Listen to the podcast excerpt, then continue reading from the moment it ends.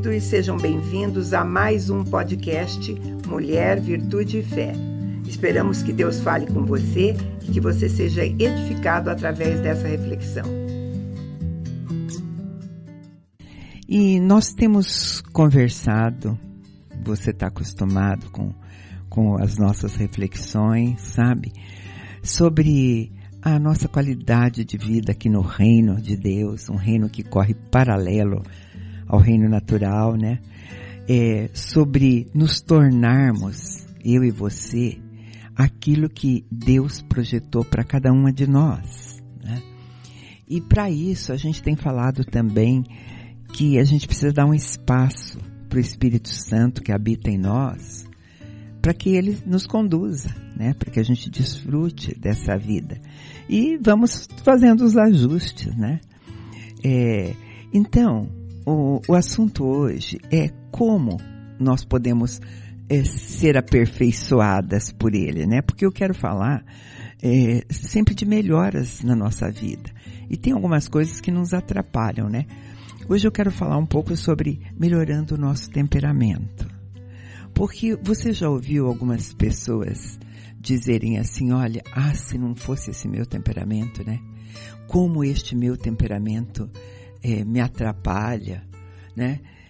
Enfim, né? E então, é, a gente conversa sobre essas coisas, mas com um olhar sempre na palavra de Deus o, a, a, o nosso manual de vida é a palavra de Deus. E, e as ordenanças para nós estão contidas lá na palavra de Deus. E, e, e quando a gente olha para alguma delas, né, a gente acha assim, ai, será que é, isso é fácil? Se, algumas são de difíceis entendimentos e de difícil prática também. Vamos ver uma ordem de Jesus lá no Sermão do Monte, por exemplo. Em Mateus 5, 48, Jesus diz assim, Sede, pois, perfeitos, assim como é perfeito o vosso Pai Celestial. Sede perfeitos. Sede. Esse verbo está no imperativo, significa uma ordem. Então é uma ordenança mesmo e às vezes a gente olha para essa ordenança pedida por Jesus como uma coisa quase que impossível, né? Ser perfeito. Quem? A gente se pergunta, né? Agora eu quero falar para você, mas se fosse uma coisa impossível mesmo, você acha que Jesus teria ordenado alguma coisa que ele sabia que a gente nunca ia conseguir? Não dá, né? Ele diz assim: sede perfeitos. O que é ser perfeito? Se nós, e eu particularmente, que gosto muito de definições, né? É, o nosso dicionário de língua portuguesa diz que perfeito é aquilo em que não há defeito. Segunda possibilidade, porque dicionários dão assim, um, dois. Perfeito, cabal, rematado, total, que não tem defeito.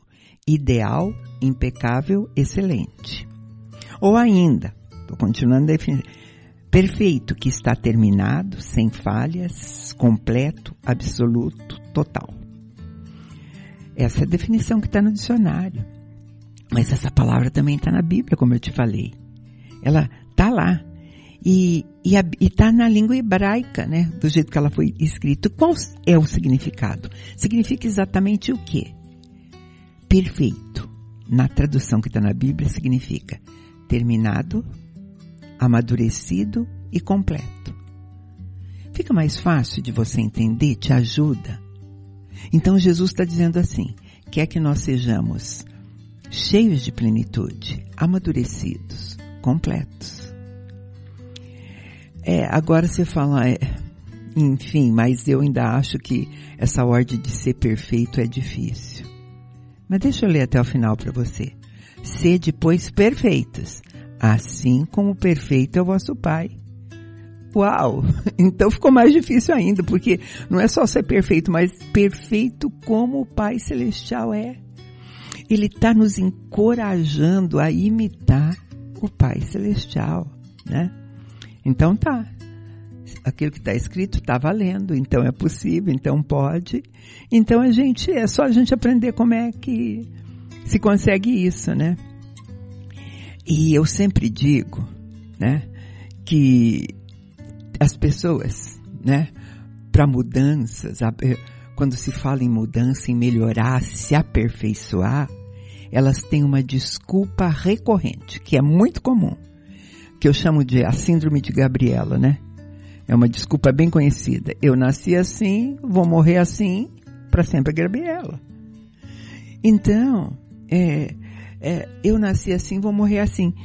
Esta é, é, é uma coisa que, que cabe muito a respeito do nosso temperamento, né? Porque eu e você, nós temos características e qualidades que nos fazem únicas. Nós somos únicas, né? Singulares. Diferente de qualquer outro semelhante em cima da face da Terra. É, mas temos características positivas, negativas, fraquezas, né? Nós temos em nós herança dos nossos pais. E nós herdamos o temperamento básico deles. Eu e você, né? Então, é, você, se a gente for dar exemplo bem como, sabe aquelas frasezinhas do tipo assim, ah, ele é manso igual o pai. Ou então ele é temperamental igual a mãe. Ou ele é igualzinho à avó, né? Então, é, tá na nossa gênese. E eu gosto muito de definir claramente algumas coisas antes da gente falar em possibilidade de aperfeiçoamento. Sede perfeitos, né? É a respeito dessas coisas, do nosso caráter, da nossa personalidade do nosso temperamento. Talvez até a gente possa começar fazendo uma distinção entre eles. O que, que é o temperamento? O temperamento é aquela combinação de características congênitas que nós herdamos dos nossos pais, dos nossos avós, né? Isso tem a ver também com raça, com sexo e com outros fatores hereditários. Caráter é o verdadeiro eu, né? A Bíblia chama de a essência do coração. O caráter, ele pode ser fruto do temperamento, seja lá o temperamento que eu tenha, trabalhado. O caráter é sempre trabalhado pela educação que a gente recebe, por comportamentos básicos, por crenças que a gente tem, por princípios, né? Então a gente costuma dizer, pessoas que são educadas desde cedo num berço evangélico, num lar cristão, ou, né? E tudo isso vai compor o seu caráter. O caráter envolve ação do cérebro, emoção, vontade. Na verdade, o, o caráter é mais ou menos o nosso temperamento civilizado ou não, né? Ou um bom caráter ou um mau caráter. Agora, a personalidade nossa é aquele conjunto de qualidades que, que me define como um indivíduo, né? Aquilo que nós mostramos aos outros. Às vezes, uma fachada agradável pode mascarar um caráter medíocre ou até mesmo um caráter desprezível, né? Porque a Bíblia diz que o homem sempre olha para a aparência externa. Quem olha para o coração é Deus, né? A Bíblia diz que as fontes da vida têm origem no coração. Então nós estamos conversando que a, a, essa hereditariedade do, tem, do temperamento, ela pode nos levar a uma enganosa conclusão que ele não pode ser mudado. Eu nasci com esse temperamento, né? né? A, a, os estudiosos a respeito de temperamento dizem que ele não pode ser mudado. Mas para nós cristãos, isso é possível. E eu vou te dizer por quê. É, nós nascemos com ele, né? Nós, e, e, e nós aprendemos ao longo da vida o que é certo, o que é errado, né? Mas quando nós vamos agir ou praticar alguma ação, é, às vezes a gente não tem muito controle, a gente acaba fazendo o que não quer, né? E isso é tão verdade porque o apóstolo Paulo escreveu isso na Bíblia. Eu não estou dando opinião minha, não. Está é, escrito lá por Paulo. Paulo em Romanos, capítulo 7, no 18, ele diz assim: Porque eu sei que em mim, na minha carne, não habita bem nenhum. Pois o querer, o bem está em mim, mas não efetuá-lo. Porque não faço o bem que eu prefiro, mas o mal que eu não quero, esse eu faço. Mas se eu faço o que eu não quero, já não sou eu quem faz, e sim o pecado que habita em mim. Então Paulo, ele faz uma clara distinção entre ele mesmo e a força, aquela força que habita nele, que é a força do pecado, a fraqueza, às vezes, aquela coisa herdada, né? Que pode ser. Então, eu quero olhar isso, olhar para nosso é, temperamento, é, pensando mesmo na palavra de Deus e nas ordenanças que, que estão contidas ali. É, porque as pessoas que nós conhecemos na Bíblia ali, elas foram transformadas. E muito antes que essa teoria de temperamento fosse formulada, né? A palavra de Deus, lá em 2 Coríntios 5, diz assim: Se alguém está em Cristo, é nova criação, as coisas velhas se passaram e surgiram coisas novas. Então, significa que nós podemos sim aperfeiçoado, ser aperfeiçoado em Cristo Jesus. Porque eu estou falando de dar o controle ao Espírito Santo. Quando eu entrego o controle da minha vida para Jesus, né, porque é o que está escrito lá em Romanos, eu reconheço que Jesus é o Filho de Deus, que Deus Pai permitiu que ele viesse, morresse por mim pelos meus pecados e que ele ressuscitou e está vivo. Eu creio nisso, eu confesso isso com a minha boca e eu convido Jesus para ser o Senhor da minha vida. Bom, se eu convido ele para ser o Senhor da minha vida, eu passo o controle para ele. É, é simples assim, né? Então, a palavra diz que na hora que eu faço isso, Deus permite que o Espírito Santo de Deus passe a habitar dentro de mim. E é Ele que vai me ajudar, né? A mexer com todas essas coisas, a me capacitar a, a, a fazer esse aperfeiçoamento. Ele pode modificar os pontos negativos que nós temos. Qualquer um. Seja de temperamento, seja de caráter ou de personalidade. Porque ele pode produzir em nós, em mim, em você, o fruto do autocontrole. E se eu tenho autocontrole, né? Se eu sei me controlar, eu não vou fazer esse mal, não vou. Eu vou trabalhar com hábitos que eu tenho, com atitudes, principalmente hábitos e atitudes que vieram por influência de acontecimento ruim, é, por conta de famílias disfuncionais, por conta de traumas ou qualquer coisa parecida. O importante mesmo é saber que todos nós possuímos pontos negativos e positivos, né? E embora a gente não esteja muito satisfeito com a personalidade que a gente tem, as nossas fraquezas sempre poderão sim ser transformadas pelo Espírito Santo, para que a gente possa ser a pessoa que Deus planejou. A gente precisa pôr em prática a palavra, precisa pôr em prática versículos como estão em Efésios 4. Olha o que diz Efésios 4, começando no 30. Não entristeçais o Espírito Santo de Deus, com o qual foste selado para o dia da redenção. Toda amargura, toda cólera, ira, gritaria, blasfêmia, seja eliminada do meio de vós, bem como toda maldade. Pelo contrário, sede bondosos e tende compaixão uns para com os outros, perdoando uns aos outros, assim como Deus vos perdoou em Cristo. Sabe, como mulheres, como homem, você que está nos ouvindo, é que eu estou tão acostumada a falar com mulheres, mas sejam muito bem-vindos, homens, à nossa programação, porque nós entristecemos o espírito, às vezes, Paulo diz, não entristeçais, entristecemos com atitudes mesmo, com práticas, né, que a gente tem. Às vezes, é difícil deixar irritação dentro de casa, né?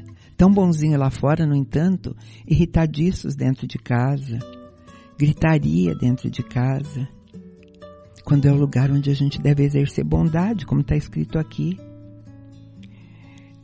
o apóstolo João diz que se a gente confessa nossos pecados, ele nos purifica. A gente tem que admitir algumas coisas. Nós temos que claramente admitir as nossas dificuldades, para que o Espírito Santo possa vir e trabalhar e nos aperfeiçoar. Está cheio na Bíblia, enchei-vos do Espírito, cheio do Espírito. Efésios 5 diz assim: Não vos embriagueis com vinho, que leva à devassidão, mas enchei-vos do Espírito. Vamos parar um pouquinho nesse versículo para entender ele melhor? Ao ouvir sobre ser cheio do Espírito, a gente pode pensar assim, ah, ser cheio do Espírito é pensar numa vasilha, né? E encher aquela vasilha, um, re, um recipiente cheio. Mas nessa metáfora, usada aqui em Efésios, ele fala de se embriagar com vinho. Ele diz, não vos embriagueis com vinho que leva à devassidão, mas enchei-vos do Espírito. Então é assim, embriagar-se com vinho e, enche, e, e é, são aqueles que se enchem de vinho. Então, vamos tentar pensar numa pessoa é, cheia do Espírito Santo como uma pessoa embriagada pelo vinho. Quando uma pessoa está embriagada, né, pelo vinho, ela não está apenas cheia do vinho. Ela está cambaleante, ela perdeu o controle dos movimentos, da, da ação. Ela está totalmente dominada pelo vinho. Os movimentos dela, vacilante, cambaleante, são consequência de estar dominada pelo álcool que contém o vinho. Pensa comigo agora na metáfora que ele fez. Uma mulher ou um homem controlado pelo espírito, cheio do espírito, né? É, cheio do espírito, totalmente dominado pelo espírito, ele vai manifestar os frutos do espírito. Vai manifestar todos os frutos do espírito bondade, longanimidade, paciência, principalmente dentro de casa, né? E, e esses frutos que ele vai manifestar são frutos do Espírito. Esse não é fruto da personalidade dele, não é fruto do caráter dele, não é fruto é, do temperamento dele, né? Manifestar aquilo que tem de bom que a gente até herdou, porque a gente herda coisas boas, né? A gente guarda o que é bom.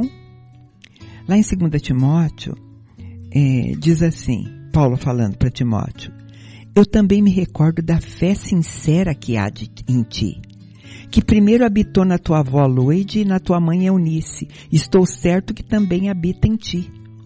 Essas são heranças boas, já que nós herdamos coisas, a gente herda coisas boas também, né? É, normalmente a gente pensa no ruim, né? Aquelas é, perguntinhas que a gente faz assim, ai, por que será que eu ajo assim, né? Por que será que eu faço essas coisas? Ou então é assim, eu sou igualzinha a minha mãe, faço tudo errado, né? Eu faço errado igual a minha avó, repito. Essas, por que será que eu sou assim ou eu faço assim igual ao outro?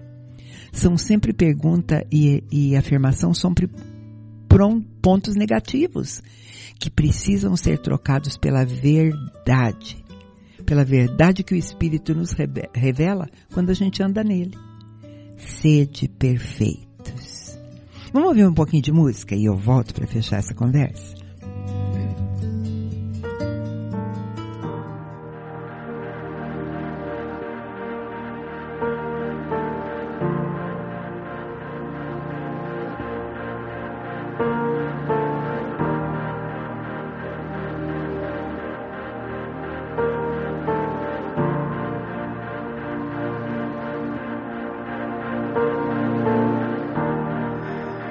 walking around these walls. I thought by now they'd fall. But you have never failed me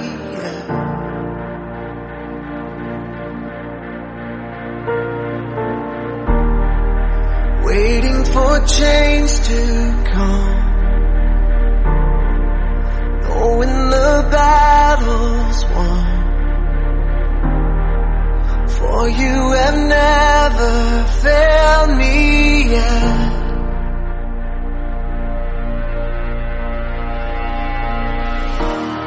Your promise still stands. Great is your faithfulness, faithfulness. Mas que grande é a tua fidelidade, né? Ser perfeito.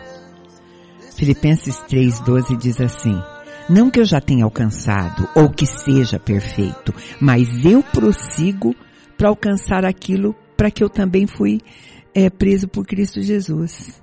Então não, não se trata de ser perfeito já, mas de se aperfeiçoar a cada dia.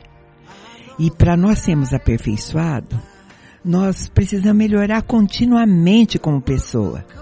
Abrir mão de certos hábitos, de, de estreitar o nosso relacionamento com Deus, ter mais práticas que envolvem até o nosso temperamento. As melancólicas, que é, uma, é um temperamento, tem que trocar o espírito de crítica. Não pode, não precisa mais olhar para os outros se sentindo vítimas, né? As fleumáticas, superar aquela passividade, aquela falta de vontade, sentimento de incapacidade, sabendo que o espírito que habita em nós é espírito de poder, de amor, de moderação. Do mesmo modo, as pessoas coléricas, que fazem tudo sozinha, que parecem um trator, né, que vão passando por cima, permitir que o Espírito Santo produza fruto de compaixão, ser mais delicada. Filipenses diz que a gente não pode fazer nada por rivalidade nem por orgulho, mas com humildade, considerando os outros superiores a nós mesmos. Então as sanguíneas também precisam do, é, dosar aquele espírito descontraído de estar tá tudo bem com tudo, né? Não exagerar, ter autocontrole.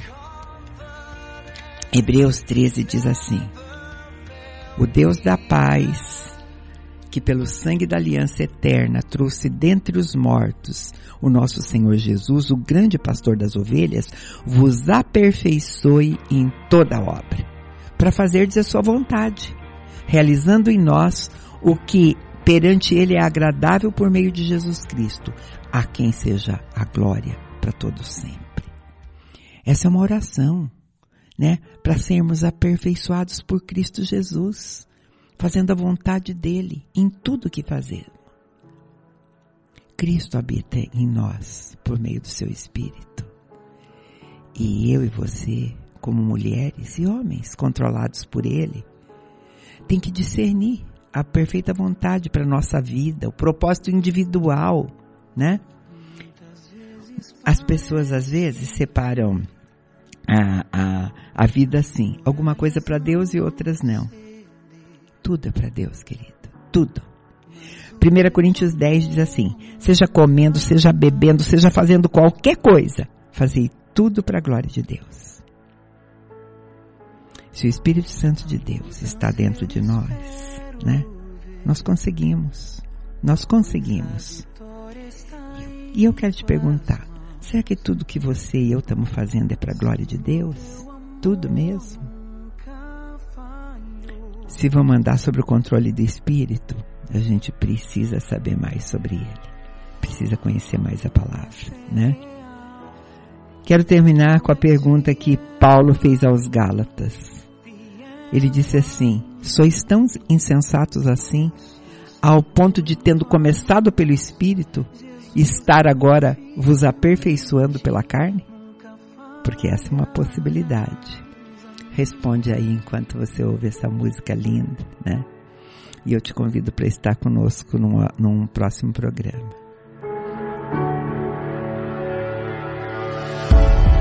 A noite já vai